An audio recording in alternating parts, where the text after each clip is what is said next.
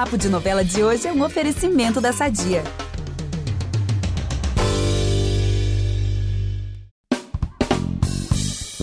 Esse episódio do Papo de Novela prova, né, que todo mundo já tá vendo, que talento nesse caso é coisa de família.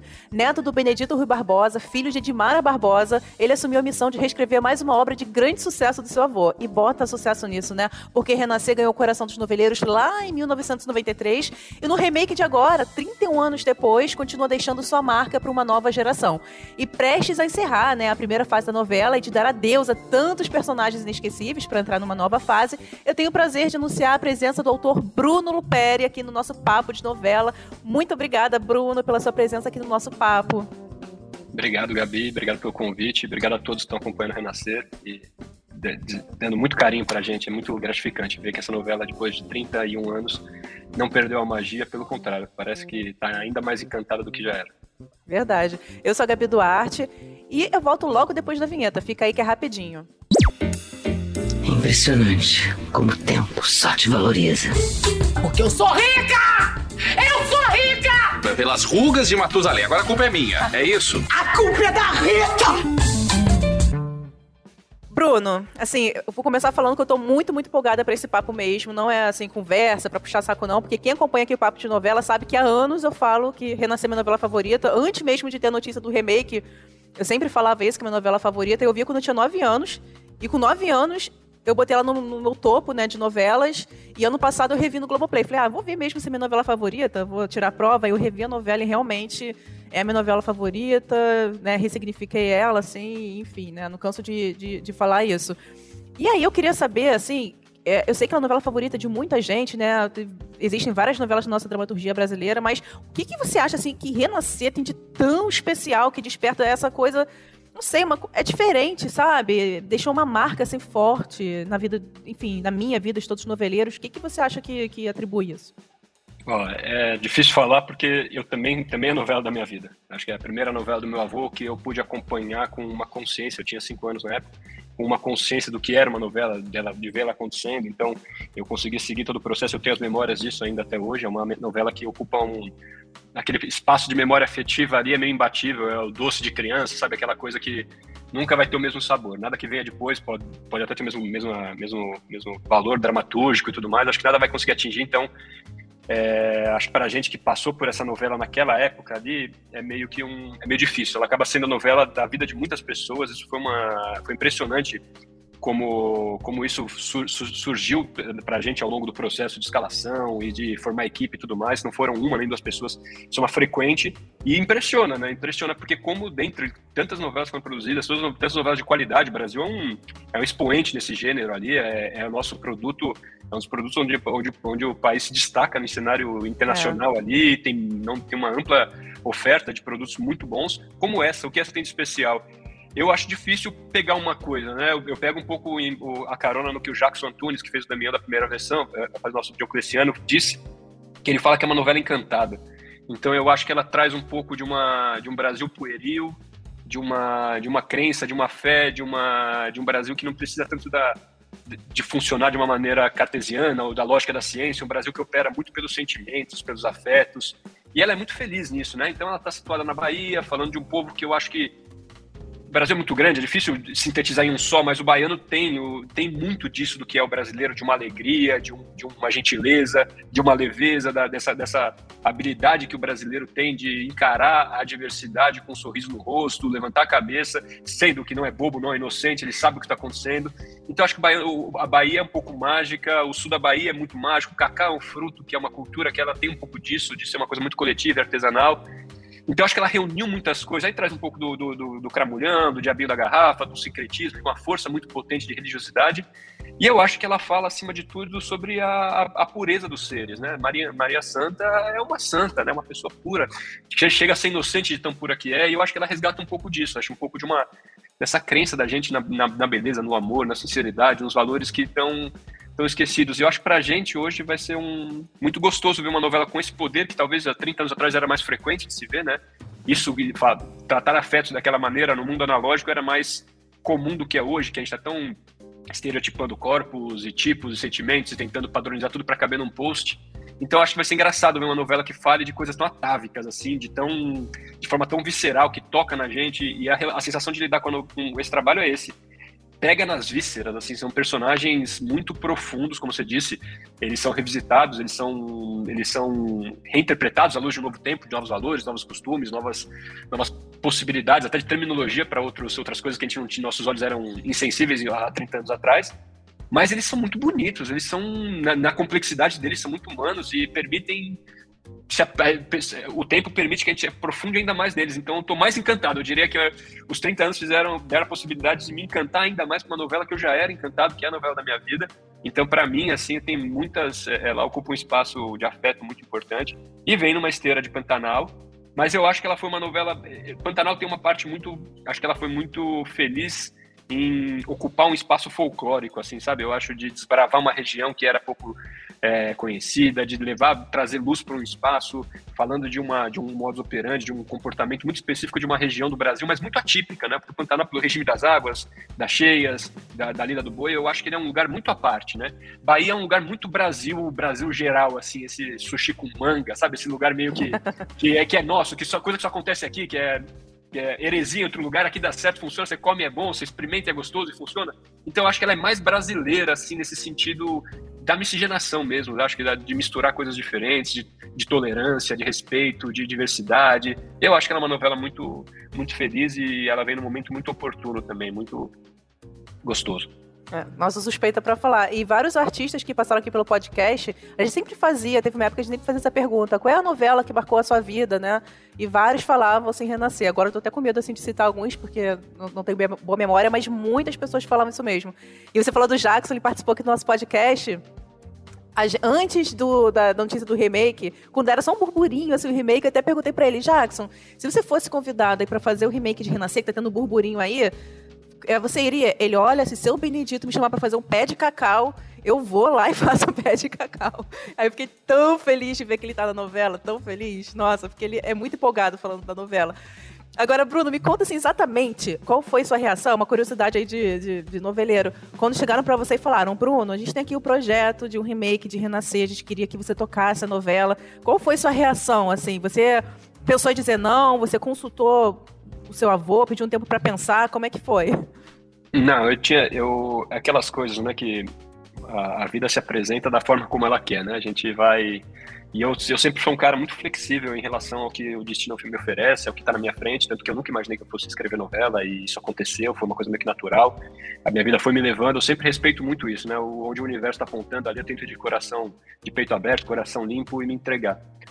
E eu, quando acabou o Pantanal, assim, Pantanal foi uma coisa muito doida, porque eu estava escrevendo Arroz de Palma, né? A gente estava no capítulo 40, nessa fase de pré-produção, estava muito avançado no texto, uma novela linda, baseada no romance de, de Francisco Azevedo, que estava tava na grade, já estava para acontecer, já tinha ido para lá, conversas de produção e tudo mais, aí veio a pandemia, fecharam-se os estúdios, e a, e a emissora, na época, a Mônica e o Silvio de Abreu, a Mônica Albuquerque e o Silvio de Abreu, né, me ligaram, a gente fez um call ali naquele começo de pandemia e disseram, ó, a gente não vai conseguir gravar tão cedo, vai mudar os planos, mas a gente tem uma, uma ideia aqui, o que você acha? Porque tinha um contrato ali do meu avô de sessão de direitos de Pantanal para Globo, uma, uma que estava por resolver, falou, mas a gente, a gente quer, mas a gente só, a gente quer se você escrever. Eu falei, pô, lógico que eu quero escrever, né? Até porque agora a gente não sabia, tinha, tinha um, um, não tinha nem o que eu ficar fazendo lá naquele, no, no projeto da maneira como ele estava, era esperar acontecer. Falei, então colocamos o arroz no oratório e fui para Pantanal, mergulhei naquilo e a novela aconteceu, né? Pantanal foi, aconteceu muito nesse, nesse espírito de pandemia ainda, de a, a, escrita, a pesquisa, tudo aconteceu num regime muito particular ali. Enfim, quando acabou Pantanal, eu, quando a coisa, eu, eu entreguei o último capítulo na véspera da estreia e fiquei mais uns quatro meses ali em função de ajustes comerciais da, que, que tiveram no meio do caminho, alguns ajustes de, de, de coisas menores ali, circunstanciais. E nesse período ali eu conversei com a minha esposa, falei, eu acho que o público recebeu a novela. Foi muito difícil assim, porque como o, a novela ela, ela, tem um, ela parte do autor, ela passa pelo, pela mão de todo mundo que se transforma na mão de todo mundo que faz parte dela, né? E ela acaba com o público, né? Ela não, não é um ciclo que fecha na gente, não é um livro que você edita, publica e as pessoas leem. Ela, ela reverbera depois que bate, né? É uma coisa que é coletiva, ela tem esse, essa característica de do público ser coautor, né? Ser partícipe da, da obra. Então eu fiquei com muito medo de como as pessoas iam receber o Pantanal. É, porque a minha ideia nunca foi competir, combater. É, tomar um lugar de um autor que é o autor que eu mais admiro, é a pessoa que eu mais admiro, é a minha maior referência na vida, é o cara que me ensinou valores que eu vou levar para mim, para tentar passar para meus filhos ali. É, então, poxa, para mim era homenagear, era, era a chance de prestar uma homenagem para esse cara.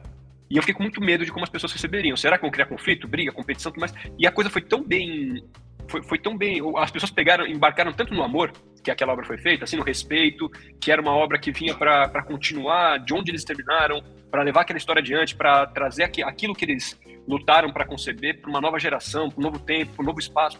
Poxa, quando acabou, eu achei, eu falei, eu olhei para cima, agradeci, falei, oh, muito obrigado, porque meu objetivo era esse. Eu queria homenagear o meu avô em vida, queria, acho que, prestar uma homenagem para ele, devolver um pouco de tudo que ele me deu, né? A minha família por conta de, da, da, natureza do trabalho dele do, e do, do, impacto que aquilo teve, isso determinou muito o curso da vida de todo mundo, todos nós, né? sobrinhos, primos, netos, é, filhos, todo mundo orbitou muito ao redor disso, porque é, é um trabalho que não acaba, né? não tem hora, é, enfim, é muito doido, não é, um, não é Então a gente viveu muito isso. Então eu falei, poxa, eu tô devolvendo para ele um pouquinho, assim, uma pequena. É o que eu posso, só para agradecer.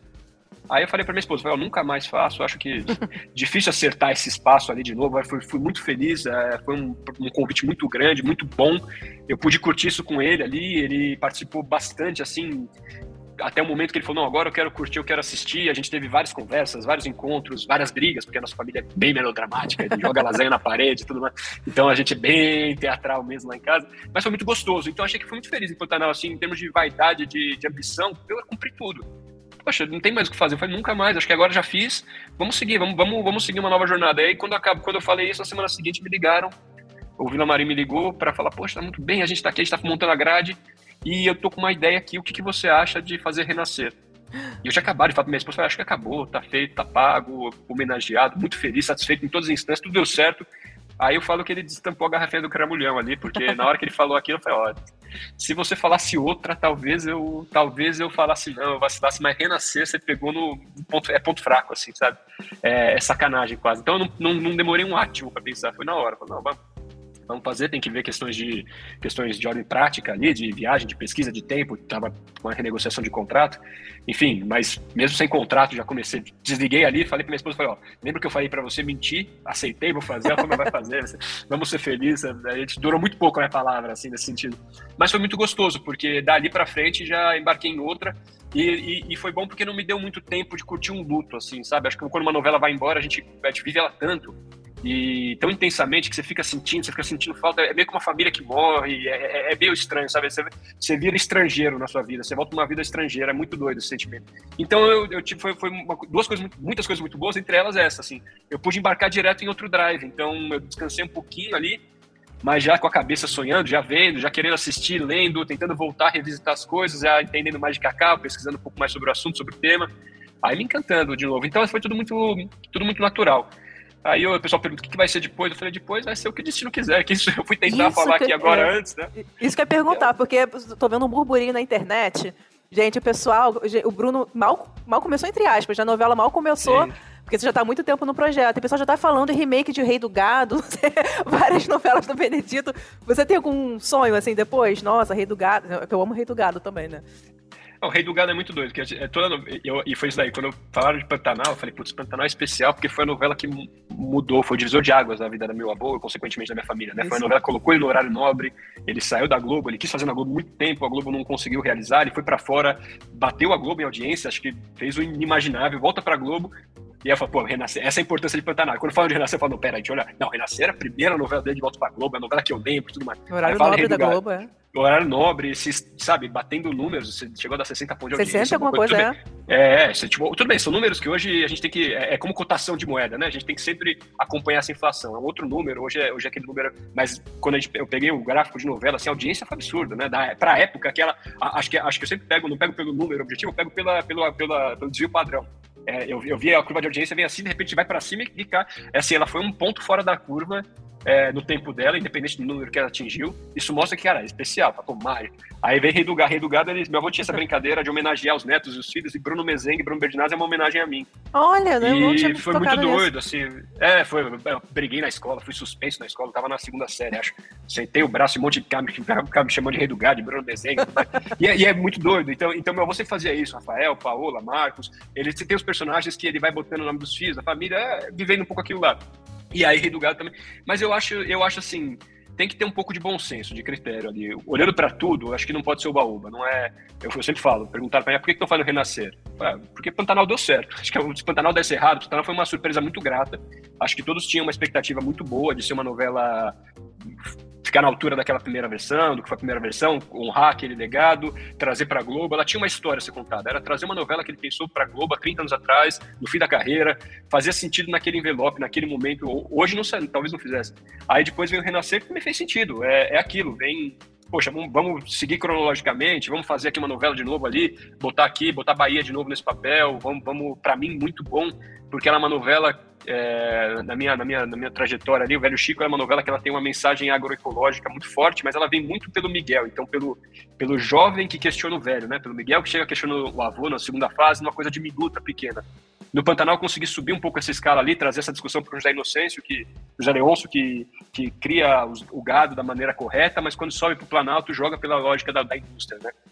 E aí o jogo vem cheio de valores, cheio de crítica, mas nunca trabalhou para sustentar. Então vamos lá, então juntou, beleza, foi ótimo. Ou aqui não, aqui a gente vem numa, num lugar, para mim, particularmente muito gostoso, que ele chega num momento de crise de uma, de uma cultura muito, é, muito rica, muito forte, que removia uma região que está acabando, que a única saída é ele respeitar a natureza, se entender o que a natureza precisa, entregar o que a natureza precisa, se não quebrou. Então, é, para mim é muito doido porque isso vem no protagonista, isso vem no inocência, isso vem num espaço nobre de uma novela. De...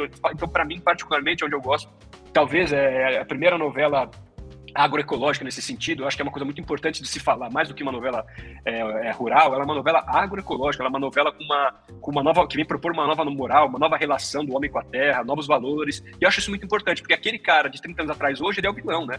né pisando aquele lugar, repetindo aquele modus operandi, ele é, ele tá mais pro lado do vilão. Hoje, aquilo que a gente fala, o tempo escreve junto, né?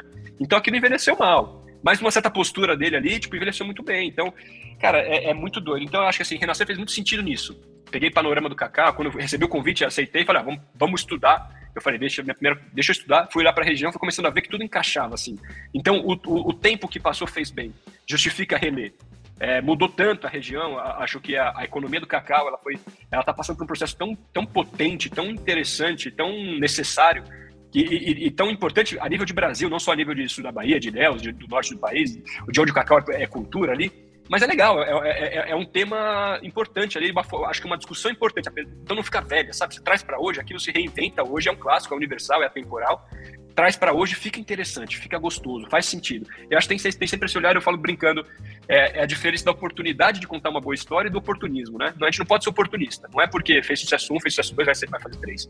É olhar para lá e ver, e eu acho que outras é bom contar novas histórias, é bom voltar para os clássicos, é bom, é bom adaptações, é, é, tudo bom. Eu quero ser, o que eu quero fazer, eu quero brincar disso que eu estou brincando nos últimos 10 anos, que tem me feito muito feliz, me alimentado a alma, tem me colocado em contato com aquilo que eu acho que eu vim aqui para para essa para esse mundo ali para exercer, sabe? Acho que eu estou florescendo naquilo que eu vim ser para lutei muito contra isso, fugi muito disso e hoje estou muito feliz nesse espaço. Então, pode ser que eu me encontre, se eu me encontrar tão feliz quanto eu me encontro hoje vendendo cachorro quente na rua amanhã, eu vou estar vendendo cachorro quente na rua amanhã. Acho que a, a, a brincadeira é essa. Eu tô muito eu tô muito ligado nesse princípio da coisa ali do da, da escrita. Então, você, o que você quer fazer depois? Eu quero continuar feliz, pleno, trabalhando muito, muito. É uma rotina incessante, é das sete e meia a uma da manhã todo dia e agora que a novela tá no ar, assiste, volta, vê, entende como bateu, pega aquele, tô no capítulo 107, 108, vai pegando no meio do caminho, pensando, você precisa mudar aqui, você precisa mudar lá, você precisa mexer. Então, assim, não tem fim. Vai acabar quando passar o último capítulo e tudo bem. Mas eu tô muito feliz. Então, hoje, para amanhã, eu quero continuar tão feliz quanto eu tô hoje, com, com trabalho, com dignidade. Então, só isso. Vai vir o que tiver que vir. Ai, gente, a minha torcida é quando acabar Renascer, uma semana depois, te liguem perguntando, falando de um novo projeto, Terra Nostra também, Rei do Gado, gente, a cada novela maravilhosa do Benedito, eu acho ótimo, porque quando eu falo de Renascer para uma geração um pouco mais nova, né, o pessoal não, não, não, tinha visto, né, não sabia, assim, dessa importância toda, e agora essa, uma geração bem mais nova tá vendo essa história belíssima, tendo conhecimento, comentando nas redes sociais, né? Coisa que não tinha antigamente. Uhum. Nossa, isso é muito legal de ver. Agora eu vou falar aqui da primeira fase, né? Que já tá terminando. Semana que vem a gente já vai para uma nova fase com novos personagens. E eu tô vendo também o pessoal comentando que por mais que odiassem, né, os vilões da novela, né, o que o público, né, acreditou ali que fossem os vilões, né, tipo o Venâncio, né, que foi embora, né, da, da, da vila lá com a Quitéria, o Firmino, né, Belarmino, que morreram no capítulo só.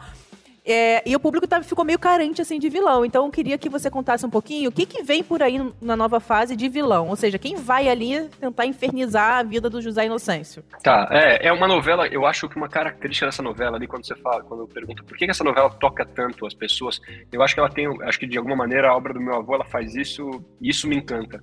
Ela não é maniqueísta. Então, uhum. o vilão, ele não, eu não considero nem vilão, eu considero um antagonista. Ele é o cara que tem a função dramática de polarizar com o protagonista, né? Aí vai pro conceito grego, o protagonista é aquele sujeito que atravessa uma agonia muito grande, se transforma ao final e o antagonista leva ele para essa agonia, para esse conflito, para esse embate, para esse desenvolvimento. Então eu acho que assim, o vilão maniqueísta, ele é, ele é muito sem propósito, né? E aí eu acho que ele fica muito vazio, ele fica muito mal pelo mal. Eu não acho que ninguém tá lá tamborilando o dedo na mesa, na mesa falando, eu vou conquistar o mundo, eu vou destruir. Eu acho que isso é meio superficial. Então, acho que as pessoas estão tomando gestos de vilania e de heroísmo ao longo, da, ao longo de sua vida, diante das circunstâncias. E eu acho que isso, dentro desse universo que meu avô cria, e dentro da maneira como eu, eu fui criado, eu entendo, eu compreendo, eu volto para esse universo, isso se alimenta muito. Eu acho que, então, acredito que obras muito humanas, muito sinceras, tendem a ter uma aderência muito forte com as pessoas. Então, como você diz assim, os, os, antagonistas, eles são cativantes, eles são, e eu acho que da minha, da minha um, a gente foi convidar um ator ali para viver um dos antagonistas da história, que falou, não, eu quero ser o protagonista. Eu falei, poxa, mas esse cara aqui é muito bom, porque se ele quiser ser o protagonista, isso é um desejo, é, é, é, tá na sua alma. Leva esse personagem que a gente vai arrebentar, vai parar o Brasil. Nada mais forte que o, antagonista querer ser o protagonista. Pô, isso daí, é, cara, não, mas ele tava em outro momento de vida, em outra circunstância. Eu falei, não, tudo bem, tá tranquilo, não aceitei. E fazia sentido, não fazia sentido para ele, a gente foi tocando a bola. Mas eu acho que isso que é importante, assim, é, há, há algo em disputa, há algo em conflito. E a trama central é isso. Então a gente tá falando do cacau, da cultura do cacau. Tem um tem algo em disputa, tem uma terra em disputa, tem uma posição social naquele, naquele cenário, naquele contexto em disputa, tem um, um título em disputa, tem um cara que renuncia aquilo, mas quanto mais ele renuncia, o coronelzinho vai virando, mais o coronel ele vai, se, ele vai se tornando. E quando ele assume aquilo, mais ele vai se tornando vítima daquilo. E eu acho que essas, essas, essas construções todas elas vão, é, é, elas vão trazendo ecos para o futuro. Então a primeira fase ela é uma obra, ela é como se fosse uma minissérie, como se fosse um, um prequel, ela é como se fosse uma, uma, uma preparação para a novela que vai vir mas ela é fundamental. Ali, ali a gente estabelece todos os conflitos, todos os pontos cardeais, todos os valores daquela trama estão estabelecidos naquele universo, e a gente na segunda fase são os ecos daquilo, né? Então todos aqueles pequenos gestos de primeira fase, eles vão ecoando muito, né? A gente teve no capítulo do, da morte dos coronéis, os filhos, as, a sucessão do ódio, do ressentimento, do rancor sendo plantado ali, não é só o cara ter matado ou não ter matado, quem, é, é como aquilo, acho que o, o peso que aquilo tem na vida daquelas pessoas todas que foram vítimas de uma situação que eram porque não tinha nada a ver com aquilo, né? Era uma briga entre três coronéis, três é. homens ali. Quantas vítimas não se fizeram? Então, é uma, uma, figura muito importante que vem nesse remake também, assim como a Vassoura de Bruxa, é uma pessoa que, a, depois da história, estudando a região e vendo, falam das viúvas do cacau. E aí nós temos tanto a Cândida quanto a, quanto a Nena, que são essas mulheres que sofrem do embate essas mulheres são vítimas dessa circunstância de estarem, são cônjuges de, de, de, pessoas que querem disputar e elas acabam sendo vítimas maiores daquilo. Aqui, a Nena saindo de casa, indo na casa, a, a Cândida no começo segurando aquela terra, mas entregando para alguém que tivesse. Mas a gente está falando de novas pessoas, novos que não tinha na primeira versão, que a gente não tinha essa noção. É, esse novo, acho que uma coisa muito importante da função dramática do Firmino, ele é um cara que é um novo jogador dessa, dessa indústria que a gente tem hoje, que não tinha tanto tão presente atrás, que é esse atravessador, o cara que trabalha com a indústria, o cara que vende o cacau, o cara que só na crise ele ganha, na, na bonança ele ganha, ele só ganha, todo mundo vai perder, ele está sempre operando a miséria dos outros. Então acho que isso vai ficando muito legal. Agora, para a segunda fase, a gente vai ter um.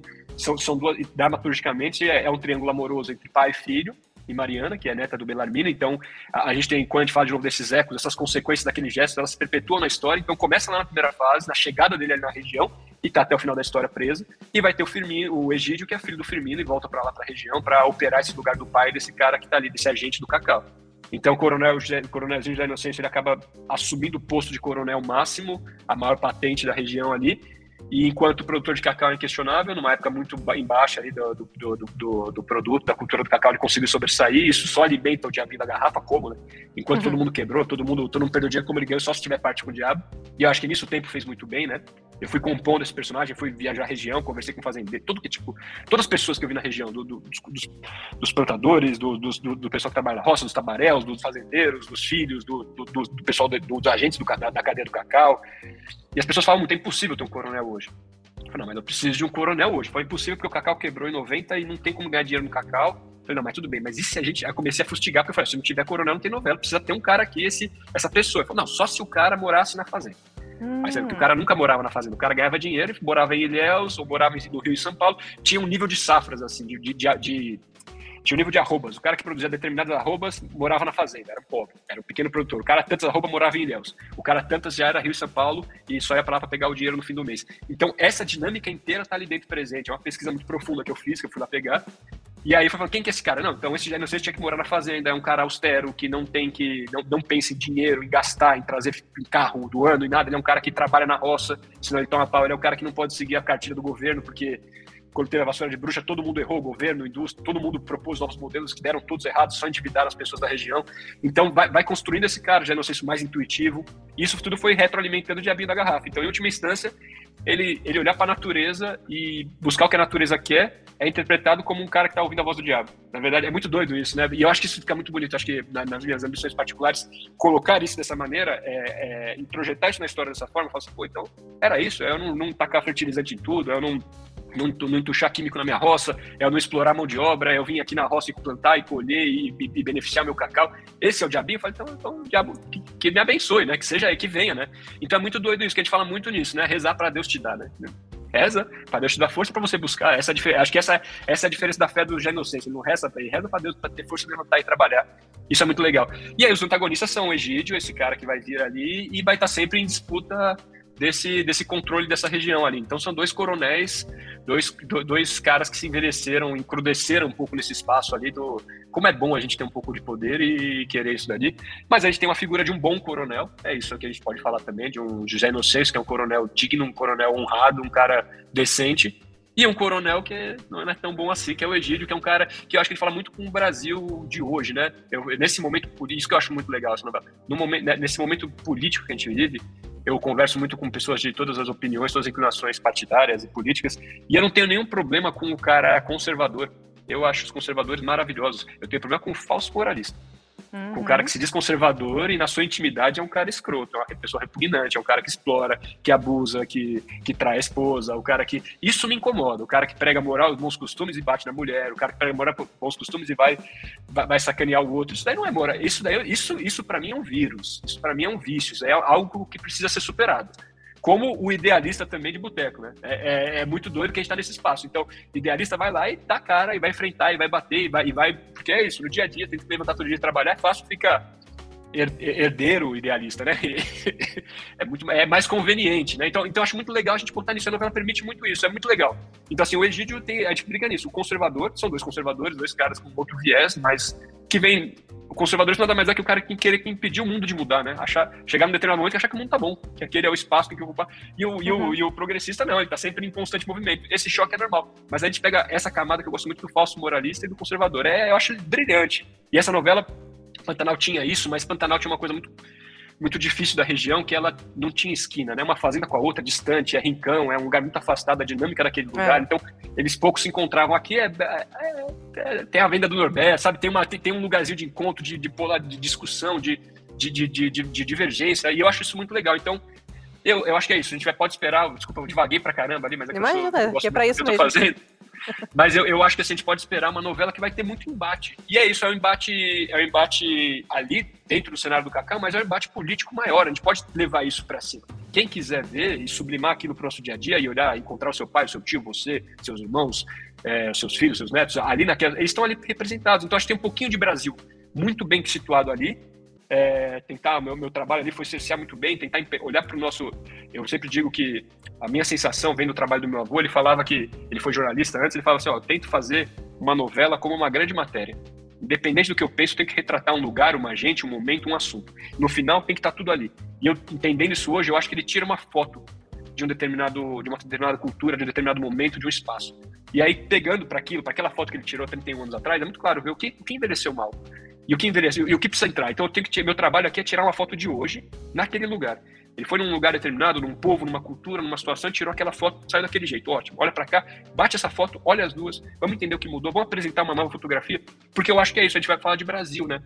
A gente fala da gente, apesar de ser uma história, apesar de ser um clássico, de ser uma novela que ela tem uma trama central que vai ser respeitada, tem um respeito absoluto com aquilo, acho que uma é, completamente, eu sou completamente apaixonado por aquilo que foi feito, pelo que ele fez, pelo, não quero, não é, não é ideia de superar, não, é só aproveitar esse espaço para falar da gente também, do hoje também, naquele contexto, que é, permite muita coisa.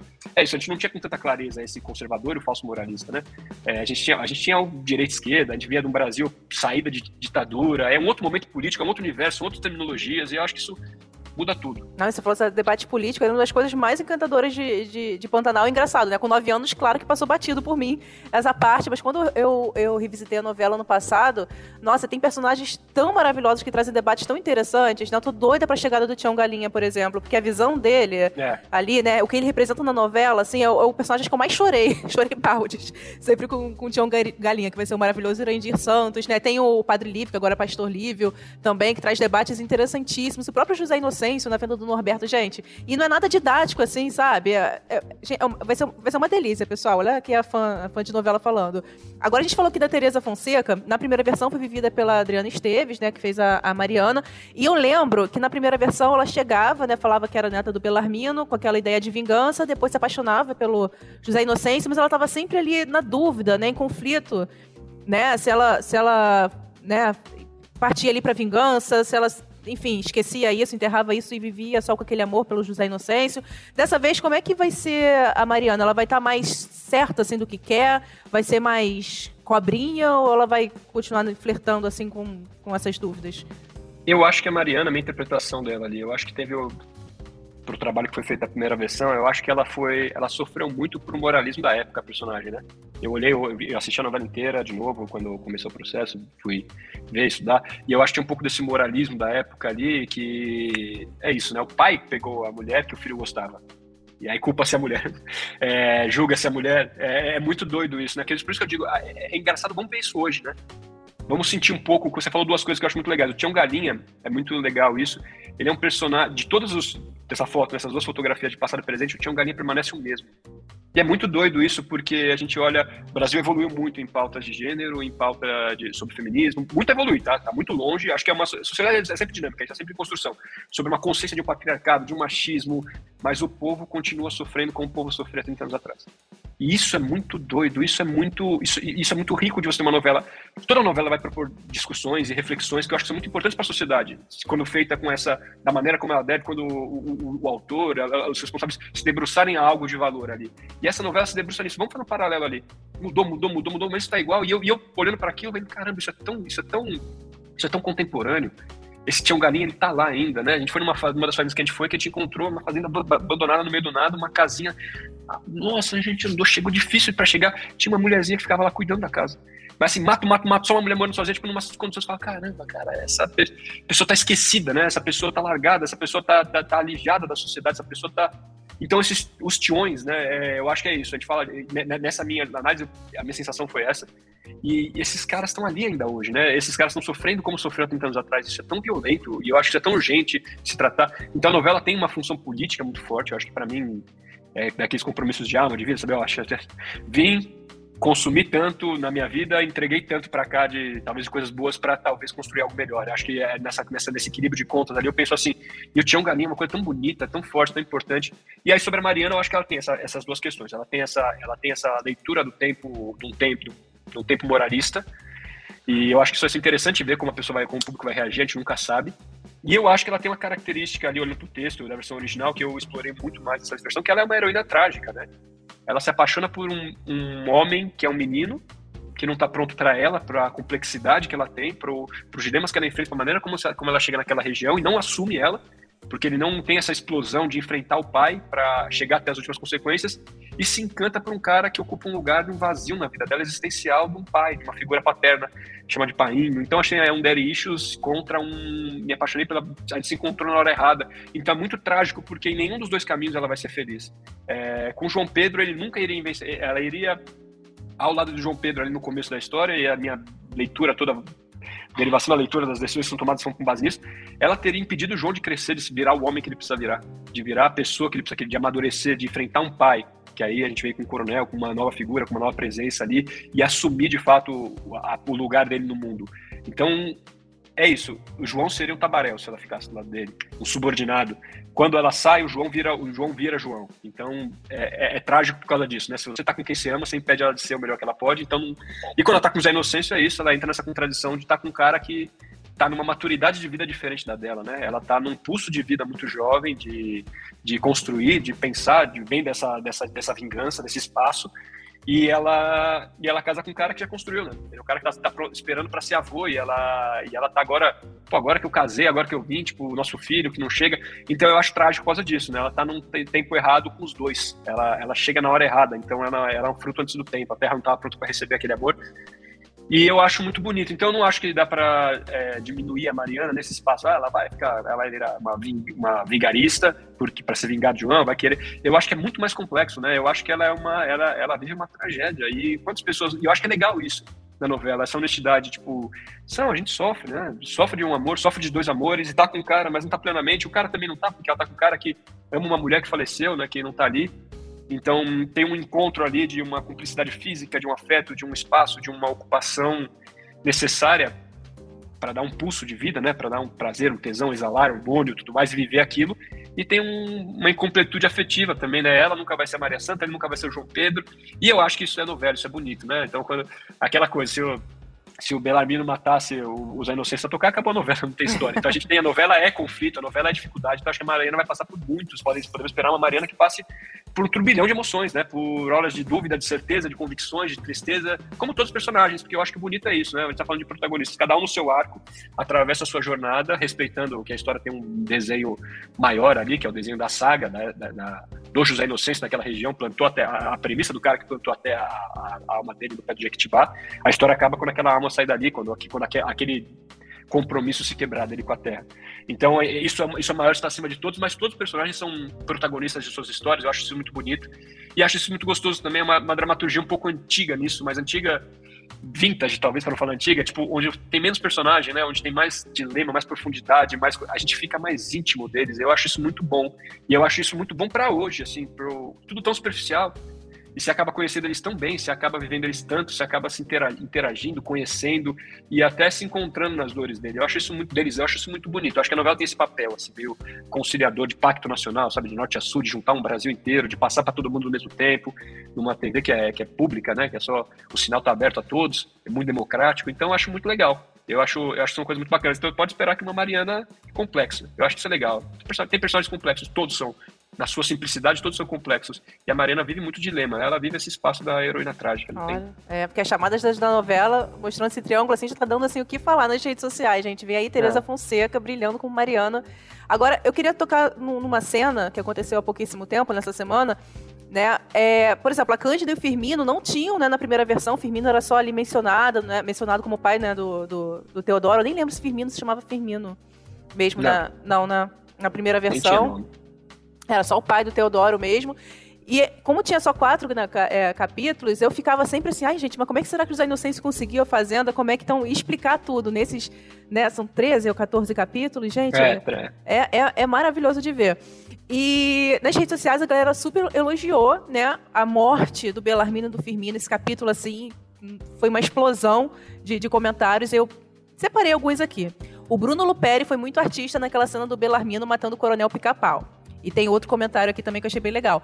Bruno Luperi conseguiria escrever uma adaptação de Kill Bill, mas Tarantino nunca conseguiria escrever uma nova envolvendo morte e plantação de cacau no interior da Bahia, gente. Então, qual foi a tua inspiração, Bruno, para escrever aquela cena da morte, principalmente do Firmino ali, né, afogado no cacau? Em que que você pensou? De onde tirou essa ideia? Porque ficou brilhante, maravilhosa de ver. Vamos aproveitar que estamos falando de família tudo e falar do nosso patrocinador? Há 80 anos, a Sadia leva qualidade, sabor e praticidade para a mesa dos brasileiros. Sabia que o presunto mais vendido do Brasil é da Sadia? Assim como os outros produtos da marca, ele é muito gostoso e combina com vários momentos do nosso dia, do omelete no café da manhã até a saladinha no almoço. Seja qual for o dia, seu dia pede Sadia.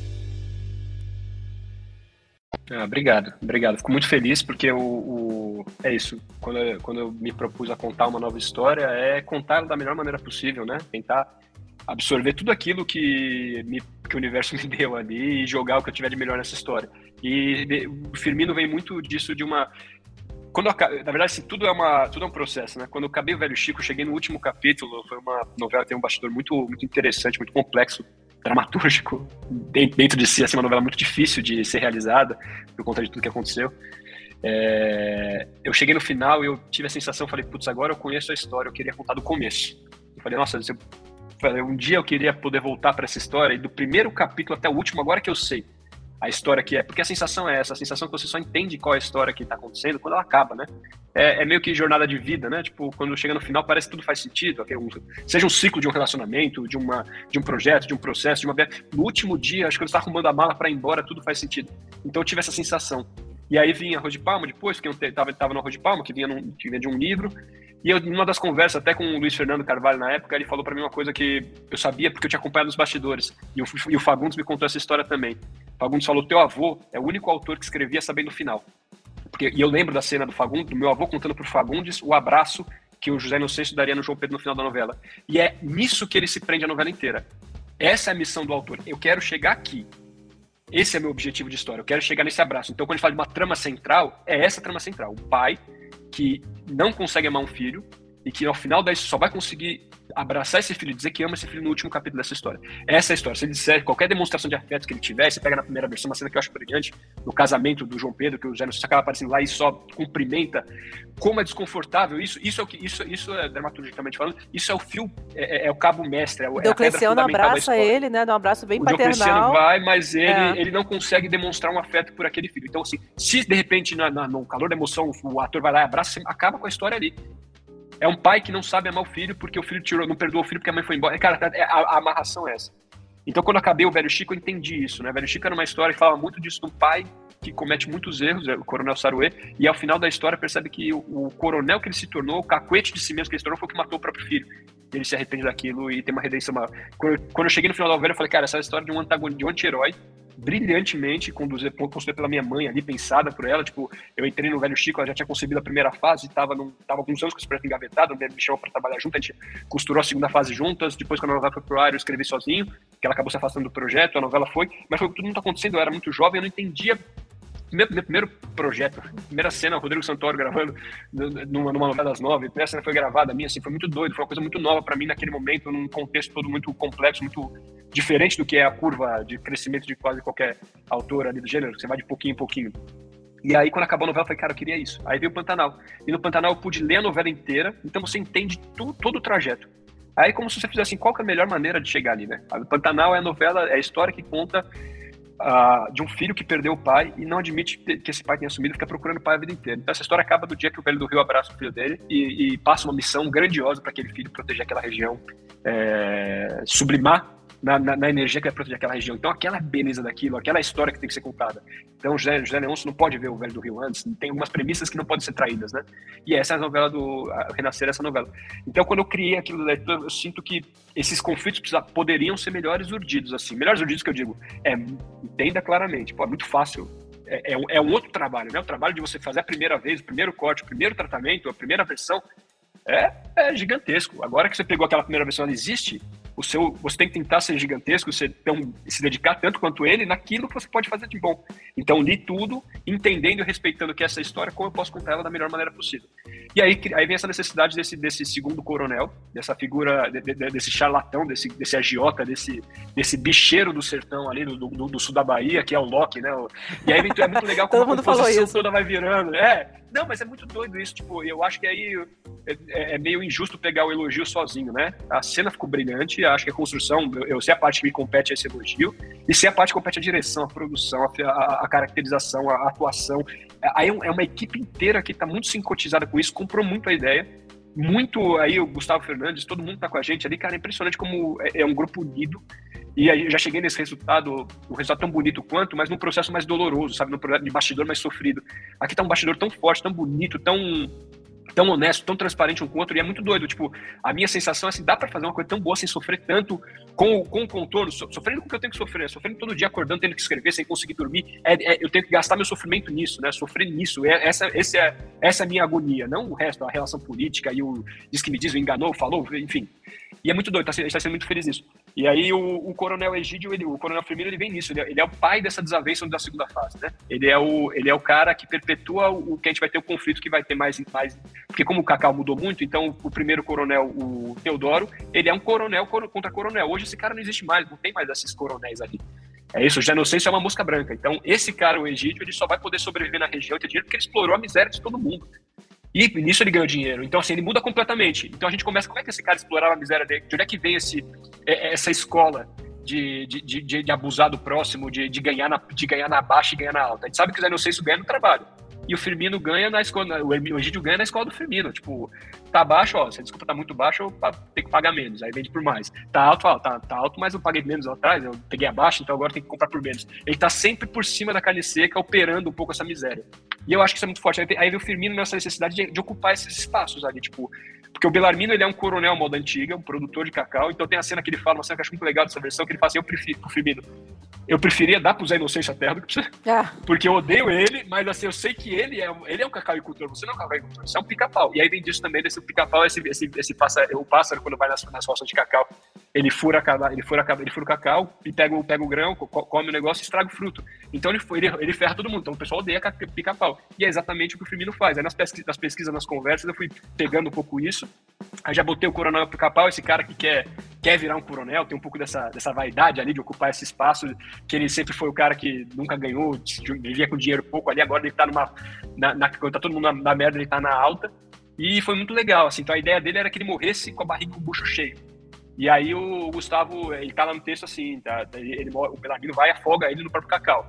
Agora, trazer o carro, aí, aí tem, é por isso que eu digo, é um mérito, é muito conjunto, aí tem que dividir muito com todo mundo. É, o, o, carro, eu lembro que no, no primeiro capítulo, o Egídio passeando naquele carro, tinha, aquele, tinha o carro que ele tava em alto, tava marcado no texto, né? Enquanto todo mundo na merda.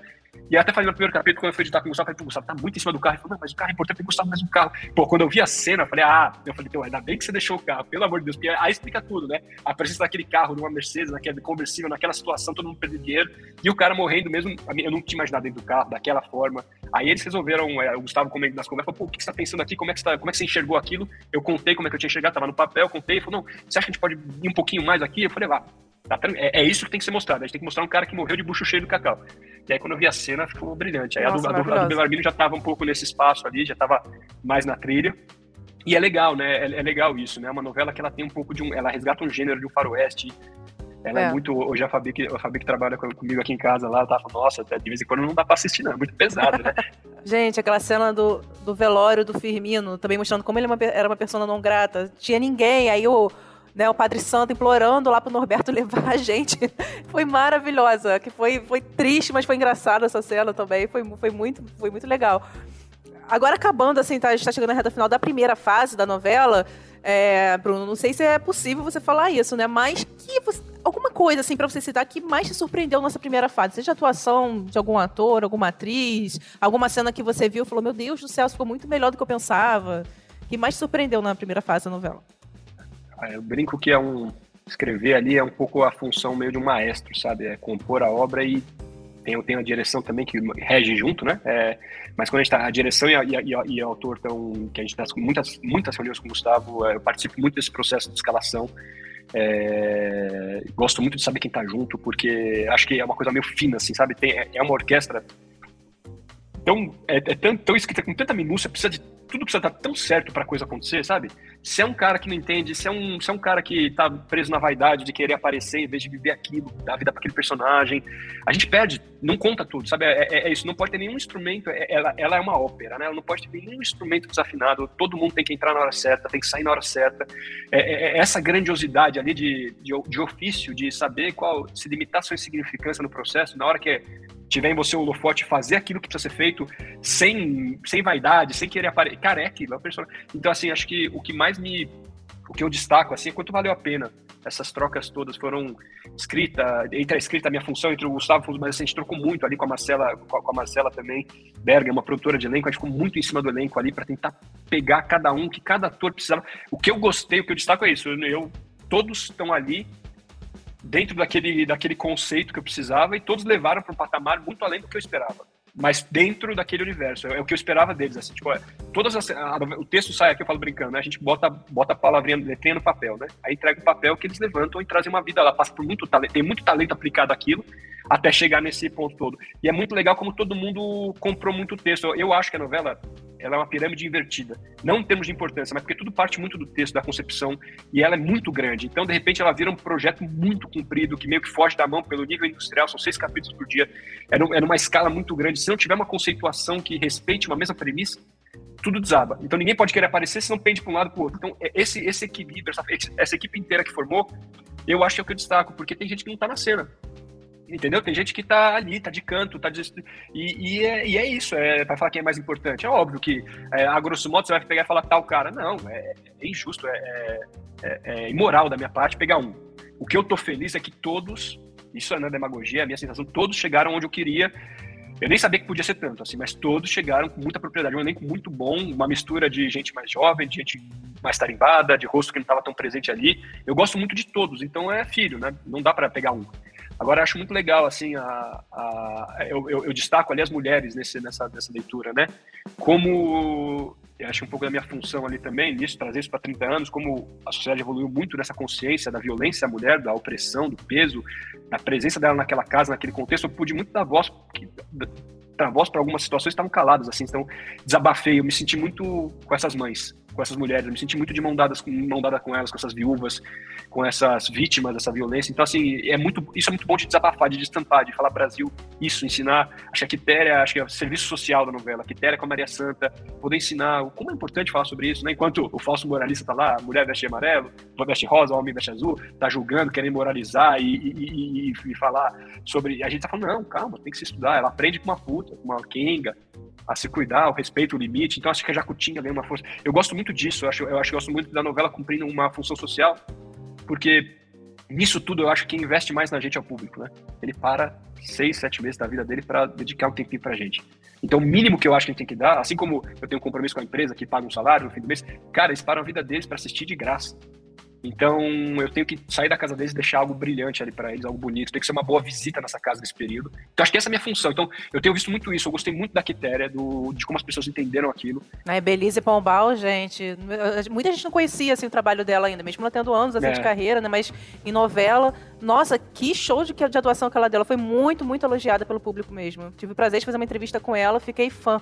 É, mas ela é, é, é isso, é pegar ator, aí pega o, o, Fábio Lago, cara. É, eu falo, falei com a Belize na festa, a gente teve, teve na festa de lançamento, a gente conversou junto, e o Fábio Lago e ela, eu falei, cara, são pessoas muito complexos são personagens muito complexos, muito difíceis. Eles conseguiram dar um. É isso, é, era aquela nota. Eles conseguiram tocar a nota que a sinfonia precisava para ela funcionar, para passar por aquele momento mais assim, brilhantemente. Então, assim, acho que todas as notas, todos os acordes são lindos, assim. Tipo, o que tem lá tem na Maria Santa, tem no Zé Inocêncio, tem no Diocleciano, tem no, tem no Pará, tem na Inácia, tem no Padre Santo, tem no, tem no, tem no Firmino, tem na, tem na Nena. Acho que a Nena é uma personagem que a Quitéria quer fez um trabalho brilhante também, porque é um personagem muito diminuto, assim. Na primeira ela, fase aparece pouco, né? Assim, ela fala pouco. É, ela aparece pouco. É, é, é a mulher. Primeira né? fase não, a primeira versão. Mulher, isso, isso, era essa mulher oprimida pelo marido, a sombra do marido, e eu acho que a Quitéria, a, a Quitéria que era atriz, ela conseguiu dar um, uma densidade para aquilo ali, no silêncio dela, na presença quietinha atrás, cozinhando, não sei o quê. Isso eu acho, eu me encanto nisso, né? Quantas pessoas pegaram, tá ali, conseguiram levar aquilo para um patamar e falar daquelas pessoas. Aí é, é, não tem um. Não tem um. Não é demagogia, não. É, é difícil mesmo. É, é, é, difícil. Eu acho que uma novela boa, a novela é boa. Assim, eu fico feliz que todo mundo conseguiu fazer uma novela muito boa no nível do que foi a primeira. A primeira versão é fantástica, né? É um épico, né? Essa primeira versão é uma novela muito incrível. De uma, a, a primeira versão também ela tinha mais capítulos escritos no papel. E por conta de algumas questões ali, decisões de direção na época, não sei o quê, de coisa de bastidor ali, que eles acabaram encurtando a primeira fase. Então acho que deu para deu para trazer um pouco da, da, da, e aí fica com essa quando você vê quando você vê um pouco dela mais dilatada, que é um grande medo que tem. Pô, se as pessoas gostarem muito, se gostarem muito da primeira, vão fazer a segunda tão boa para as pessoas gostarem tanto. Mas é uma decisão difícil, assim, então aquele medo de as pessoas ficarem muito presas na primeira fase e não embarcarem na segunda, porque é, uma, é um novo lançamento, uma nova novela, um novo. Então tem um risco, assim. Então acho que é, é, é difícil, é, é, são decisões delicadas ali. Eu tentei, eu fico muito feliz que a direção comprou, é, tanto a direção da emissora quanto a direção do Gustavo, todo mundo comprou muito esses personagens, essas histórias, mostrar um pouco mais isso, curtir um pouco mais a dor deles, porque é isso, como você falou, eles vão embora, né? É a hora de sofrer, é a hora de. E, e, e os que ficam, Morena, Diocleciano, Inácia, Zé Inocêncio, eles passam, o Norberto, eles passam o, o, o, os anos dourados, né? Eles chegam num outro momento, eles são novos personagens mais velhos, eles são outros dilemas, outros contextos, outras reflexões. Enfim, então acho que é o momento de viver aquilo. Você não pode viver um primeiro romance do conhecendo com a Morena na segunda fase. Já se amaram, e aí você tem que entender que eles são lá, entregar para aquele lá. E acho que foi muito legal, tô sendo. Tô ansioso para ver o que vai acontecer Também. agora nessa virada de fase, mas tô, tô ansioso bom. O Belarmino, quem matou, vai virar, assim, o famoso quem matou em novela? Vai ser respondido, assim, só no finalzinho? Ah, vamos guardar pro final, né? Pro final. Vamos deixar. Vamos... Já é um remake, a gente já sabe que o Zé Inocêncio, que, o Zé, que a história do Zé Inocêncio, a gente já sabe mais ou menos onde vai acontecer. Mas não pode.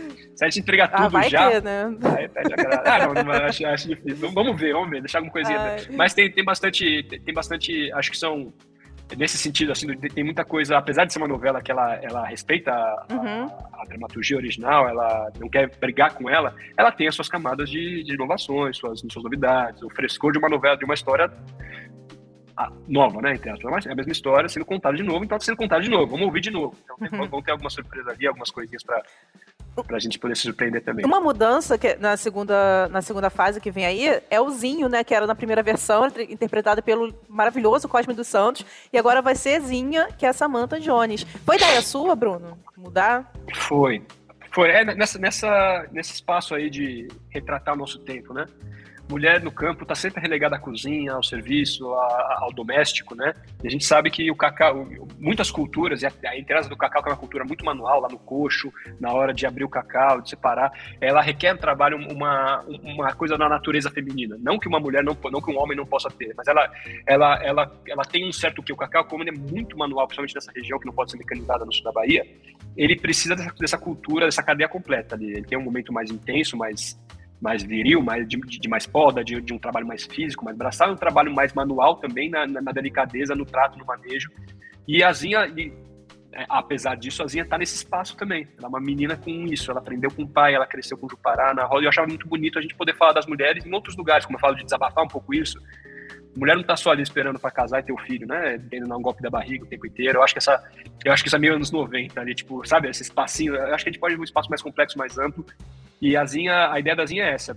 É um pouco da ideia de trazer o pastor Lívio. Hoje o, a, a fé católica ela tá num outro momento, enquanto ela tá meio desconectada do, da contemporaneidade, acho que os evangélicos, os cristãos estão mais presentes nisso. Acho que eles conseguiram, tiveram, o evangélico, os cristãos tiveram uma capilaridade maior do que os católicos de uns tempos para cá, no nosso Brasil, no nosso contexto. Então, o pastor tá ali, é bacana, traz um valor ecumênico para a história, assim como a Inácia ser uma candomblessista, é, que renega um pouco aquele papel e depois vai, vai assumir aquilo lá de novo. Eu acho que essa novela tem uma, uma ambição de criar pontes e juntar o Brasil inteiro, não deixar que a gente caia enquanto país, enquanto nação, nessa, nessa, nessa briga de facções, assim. Acho que o Brasil é um país, é uma unidade, tem que entender os- a sua complexidade, tem que se entender completo na sua complexidade de religião, de crença, de credo, de cor, de raça, de gênero, de, de tudo, de tipos. Então acho que a novela é isso, né? É, é exercitar um pouco a nossa tolerância. A gente tem esquecido isso tanto. Então a novela é um exercício de tolerância ao diferente, ao novo, às pessoas que não se conhecem. Então também tem um pouco dessa, desse caráter aqui de hoje. Acho uma, uma, uma novela hoje precisa isso, né? Vamos trazer um pouco de diferença, de, de, de- de trazer um pouco de, de suco de mundo aqui, espremer nesse negócio e vamos viver com o diferente, que a gente vive muito na nossa bolha, né? Pessoas da mesma raça, do mesmo, do mesmo, da mesma classe social, do mesmo, da mesma tribo. A gente vive muito tribal e a gente fica muito insensível, né? Quanto cada vez mais com isso, os algoritmos crescendo cada vez mais e endossando, endossando, endossando comportamento. Acho que quando a gente põe o a novela o diferente ali em contraste, em choque, acho que é bom. Achei muito interessante mesmo. E, assim, a gente tá chegando na reta final do podcast. Eu tô morrendo de medo, gente, do Bruno olhar o relógio, pelo amor de Deus, porque eu tô com uma hora aqui com ele, mas eu tô tão empolgada. Quando eu soube que, que ele tinha aceitado, eu falei assim: ai meu Deus do céu, tem tanta coisa pra perguntar pra ele, porque eu sou muito fã da novela. É, assim, a, a Maria Santa, né? Todo mundo sabe que ela, ela, ela vai morrer né, no capítulo de amanhã, sexta-feira. E ela, pra nossa alegria, não vai se despedir totalmente da novela, né? Assim como a Duda Santos, que interpreta maravilhosamente a personagem, porque ela sempre aparece ali pro José Inocêncio, uma vez ou outra ele aparece pra ele. É, eu sempre achei, sempre acreditei, né? Até porque eu sou uma pessoa muito assim, eu sou espiritualista, sempre acreditei que fosse o espírito dela mesmo. Mas algumas pessoas cismam que é o sonho do José Inocêncio. Aí, só queria saber, é o espírito mesmo da Maria Santa, né? Que vai aparecer pra ele. Será? Ai, meu Será que Deus. aparece? Não, tô brincando. não, tô brincando. É, eu, não, eu acho que tem um pouco de tudo, né? Quando a gente fala que essa novela é encantada, é, ela é encantada nesse espaço ali, tipo, deixa você acreditar no, no que é aquilo. Ela não, não tem, ela não tem que dar resposta pronta. Eu acho que, acho que é um pouco disso daí também. A novela moralizar menos e apresentar mais, o público faz mais parte. Então, eu, acho, eu tenho achado muito gostoso a, a repercussão de Pantanal e agora de, de renascer também na internet, nas redes sociais, porque é meio que a fila do pão, né? É, é um pouco isso, novela, o público tem que brincar de fazer parte, tem que fazer parte, tem que se sentir parte, porque faz parte, né? Uma novela maravilhosa que ninguém assiste é um fracasso, e acabou, e não se faz duas, né? Acho que a novela tem que ter um. Ela, ela tem que acontecer, ela vira novela mesmo, tem ela vira novela quando ela acontece, quando ela vira fato social, quando ela vira discussão, quando ela toca as vidas das pessoas. Acho que é aí que tá a dificuldade. E, e Bruno, uma das coisas assim, que eu mais amo nas novelas do, do, do Benedito, do seu avô, assim, todo autor de novela, todo escritor tem que ter muita sensibilidade para escrever, mas eu acho ele assim tão fora da curva as obras dele, assim, um nível de sensibilidade tão grande no texto que se reflete na fotografia, na música escolhida eu fico assim realmente babando. Por isso que quando eu vi que essa notícia do remake, eu falei assim: ai meu Deus do céu, mas aquela novela é perfeita. Será que vão ter o mesmo esmero assim com a fotografia? Com... E aí, pra minha alegria, eu vi assim uma obra de. tô vendo uma obra de arte, né, na, na TV. Nas redes sociais, você deve estar acompanhando, né? Todo mundo elogiando super a fotografia da novela, né? Takes assim que parecem quadros, as pessoas printam, botam na internet. E eu queria saber, assim, uma curiosidade, como é que é esse processo? Porque, assim, você escreve, assim, pensando em como, em como vai o ar, você dá sugestão para o diretor de fotografia, como é que é esse trabalho, assim, conjunto entre o autor e, o, e, e, a direção de fotografia? Ah, vamos lá. Eu acho que assim essa é a maior dificuldade de pegar, adaptar uma obra dele, né? Principalmente, acho que essas essas das nove, essas mais densas, porque ali já é o momento quando ele faz Pantanal, vem para renascer, Redugar Terra Nostra, é, já tem um nível ali, tipo, de só tá jogando com os. Só tá, tá na ponta dos cascos, ele só joga com. Só, só seleção, né? Então, direção, diretores muito bons, atores muito bons. Eu acho que a característica do trabalho dele, ela, ela é muito generosa. Porque em vários trabalhos dele, na minha leitura, posso estar errado, eu vi vários atores fazendo os papéis das suas vidas nas novelas dele. E atores que, que às vezes eu via em outro lugar não funcionava tão bem e não ia tão bem, porque eu acho que ele dá uma coisa de uma profundidade de texto de uma intimidade tão grande, ele vai tão dentro que todo mundo consegue encontrar no mergulho dentro de si uma, um coração que vai fazer pulsar aquela coisa. Então é, é um trabalho muito artesanal, assim, muito quase, eu falo até meio amador no sentido de amar aquilo que se faz, não de fazer como profissão, né? Um ofício, um, um amor ao ofício. Mas é muito gostoso ver, eu acho que fazendo assim, entregando para a pessoa que faça assim o dela, é, uma, é um ciclo virtuoso. Então tem sido isso. Pode ser que lá para frente dê errado, a gente pique e, e algum, algum pepino aconteça, mas está tá sendo feito tudo nesse, nesse sentido ali. E é felicidade. Ah, tá um primor, gente. Tá um primor, tá uma obra de arte a novela mesmo, como é, todas as obras, né, criadas pelo Benedito. E agora essa, o remake que você tá, tá escrevendo tá uma obra de arte, assim, tão presente para os nossos olhos mesmo. Agora, a última pergunta do podcast, Bruno, eu vou perguntar e vou sair correndo, porque vai ser em homenagem ao público que comenta nas redes sociais, que fazem várias perguntinhas e eu reuni todas, né? Então vai ser homenagem a, ao público que escreve ali nas redes sociais, no antigo Twitter, o atual X. Que é o seguinte, Bruno, não sei se você já viu, né? Isso nas redes sociais. O público fica questionando, perguntando, gente, será? que vai ter, tem alguma chance de ter aqui no remake, né? O Leonardo Vieira, o Antônio Fagundes, o Adriano Esteves, o pessoal que participou lá da primeira versão. Então, tem alguma chance? Algum convite foi feito para esses atores? são várias coisas ali. Primeiro, eu acho que estão ali. É, é isso. quando eu falo que trabalho parte, no Pantanal eu li toda a novela, eu assisti boa parte dela, mas eu li toda, não consegui assistir toda por causa do ritmo de trabalho e tudo mais. Aí eu até, em, em Renascer, eu consegui fazer diferente. Eu li e eu assisti tudo porque, como eu digo, que é uma, é uma pirâmide, né? Ela é, um, ela é um conjunto de talentos, né? Lógico que o autor tem sua função, e ela é gigante, ela é muito, ela é imprescindível, mas o diretor tem, os assistentes de direção tem, o, o, o diretor de elenco tem, o elenco tem, todo mundo tem. Maquiado, maquiagem, sou, enfim. Então, para olhar todo mundo. Então, todos estão ali muito presentes, porque tem a camada que eles todos trouxeram. E aí fazer uma participação, ela é sempre muito delicada, ela envolve muitas coisas. Por exemplo, Pantanal, eu fiz o, a gente tentou fazer aquele último jantar, de juntando um pouco do elenco da primeira fase, teve as pessoas que receberam, Crica, pessoas, Ingra, é, Sérgio, Sérgio Reis, pessoas que receberam aquilo com o carinho com o qual aquele convite foi feito, e teve, não à toa o vilão da primeira versão, né? Recebeu como ofensa. Um, não, a gente não tava chamando para falar, tava chamando vocês aqui para vocês serem homenageados. E o cara falou, absurdo isso. Eu, eu, eu vivo disso, o cara quer me chamar pra atuar. Não, calma, não precisa. Aí foi pra rede social. Foi... Então, assim, é, muito, é muito delicado. É, é, são lições que você vai tendo, assim, você vai de coração aberto. Às vezes o mundo, não, não é, às vezes o mundo mostra que não tá tão de coração aberto assim. Entendo a queixa, é a função, é mas naquele momento não era era estar ali presente para a gente trazer para o público um pouco disso. e pegou, saiu muito pela culatra. Então, assim, foi muito doido isso. Mas a gente teve sensações, experiências muito boas em Pantanal. A, o Cláudio Marzo foi aquela, aquela maneira como o Gustavo conduziu a, a presença dele ali, e, e ali foi muito doido, porque nesse espírito, o Almir Sater, que é é um amigo também, a gente ficava conversando muito, ele falava muito isso, ele falava, cara, foi uma comitiva fantasma passando todo mundo da primeira versão, pela e aí, Ah, foi ideia dele, do Almir? Foi ideia do Almir, foi ideia do Almir, foi, que legal. Não, não, dá, não dá, não dá. Aí toda vez que a gente via, e o Almir é, meio, é, é aquele cara que encontrou Deus, assim, tá muito em paz, então né, é muito doido falar com ele, a gente perdido na coisa, e ele, não, aí ele falava, e aquela comitiva, será que a gente não pode? Pô, Almir, será que vai? Aí teve um dia que fez sentido, teve um dia que tinha um, botar um negocinho, fazer um sentido, eu falei, pô, vamos botar aqui. Aí fui, a comitiva toda, daí na hora da, da execução da novela do dia a dia, não deu para fazer a comitiva toda, e aí Gustavo teve a ideia genial de, de, de, de falou com a Camila, falou com o Cláudio Marzo, claro, para as autorizações, e botar o Cláudio Marzo ali, que já não estava mais presente, né? Mas simbolizando essa primeira fase, essa primeira turma, e eu achei que, putz, foi brilhante, porque olha o esforço que a gente teria que ter de movimentar, de dinheiro, de pagar, de passagem, de hospedagem, de cachê, de isso aqui. E a novela tava com.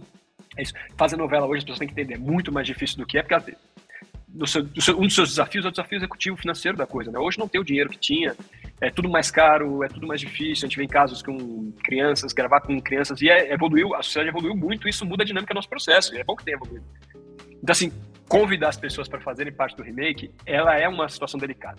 Então, assim, não, não tenho nenhuma promessa, porque não tem na minha cabeça, em, em, tudo que eu vi ali, eu já, já li a novela inteira, assisti a novela inteira, não encontrei um momento que assim, aqui é o momento disso, aqui é o momento desse convite, desse, desse, desse momento, mas pode ser que eu encontre. E aí, mas é muito delicado, aí vai ser, aí também vai ser, é difícil. E a gente fica muito, é muito doido, né? Acho que a gente tem um pouco esse espaço. Eu sofri muito com o Gabriel Sáteres, porque esses caras que são grandes ali, o Gabriel é um deles, o Leonardo Vieira é outro deles, é muito difícil, porque o fã-clube é uma coisa de doido, cara. O Gabriel, apaixonado pela novela, encantado, e o fã-clube dele me xingando. Aí foi, esses dias eu peguei o pessoal no Twitter que falou bem, que falou, ela falou, pô, eu xinguei o Bruno Luperi tanto lá atrás, agora eu só vou falar bem um pouquinho, mas depois eu paro. Então acho que é um pouco disso, acho que nossa, nossa função não é saber também ser criticado, ali não tem que ser, tem que assistir a novela, tem que, tem que entregar o melhor que a gente pode, fazer o que a gente consegue fazer, mas não vai agradar todo mundo. Mas é isso, eu gostaria, eu gostaria de chamar. Vamos ver se vai dar. Ai, Bruno, eu agora eu quero super agradecer a sua presença no podcast. O nosso papo chegou ao fim. Muito obrigada, né? Porque foi um baita podcast super especial. É. Muito eu obrigada. Falo muito, muito. Não, gente, mas é assim que a gente gosta aqui, é papo de novela mesmo. E eu também, né, como fã aqui, também apresentadora aqui perguntando, querendo saber tudo e mais um pouco. Obrigada, muito sucesso para você, Bruno. Tá torcendo aí para Vila Longa aí. Ah, eu também. Como autor de novelas. Dois filhos para criar ali, tem que, tem que dar certo. Pode, eu, falo, eu brinco, não pode dar errado. Eu sou o maior interessado se dar certo a vida inteira ali pela frente, mas eu queria agradecer a vocês, acho que a Globo, a, a, imprensa de forma geral, ao público principalmente, que tem abraçado a novela, sabe? É, é produto de muito amor, assim, se não... É muito mais fácil fazer outras coisas, eu trabalhei em outras áreas, ali é muito mais fácil fazer outras coisas, dá muito mais... É, mas aqui é muito mais gostoso, aqui a gente faz com muito amor, então assim, receber essa, essa devolutiva das pessoas, putz, gosta ou não gosta, mas tenho, não tenho dúvida de que foi feito com respeito, com amor, para agradar, para questionar, para cutucar, e eu acho que está sendo muito legal.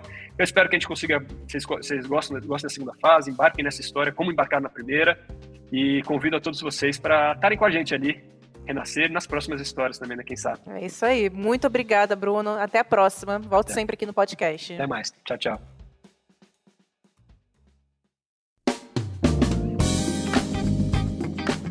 Gente, que papo incrível com Bruno Luperi, né? Autor desse remake maravilhoso de Renascer, que tá fazendo um baita sucesso. Então, fiquem de olho, porque a nova fase promete né, quebrar tudo, gente. Vai quebrar as redes sociais, não vai ter nem espaço para tanto comentário maravilhoso, porque essa novela é maravilhosa, gente. Mas agora o podcast Papos Novela fica por aqui. Quinta que vem estaremos de volta com muita entrevista e bate-papo. E todo domingo tem um resumão sobre a semana das novelas. Não perca! E você já sabe que para ouvir os nossos programas você pode usar o Globoplay ou entrar no G-Show. Nos aplicativos de streaming é só procurar por Papo de Novela. E não deixe de seguir o podcast. Assina lá, que assim você recebe uma notificação sempre que tiver um novo episódio. Eu sou a Gabi Duarte, hoje assinei, produzi e apresentei esse episódio. A edição é do Thiago Jacobs. Beijos, pessoal, até a próxima!